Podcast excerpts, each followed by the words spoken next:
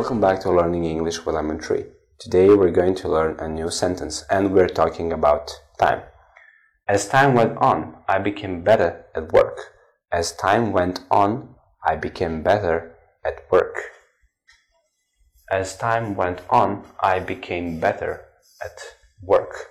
As time went on, I became better at work.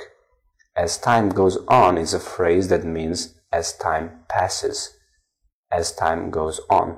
As time goes on. As time went on, I became better at work. Thank you for watching. See you in the next video.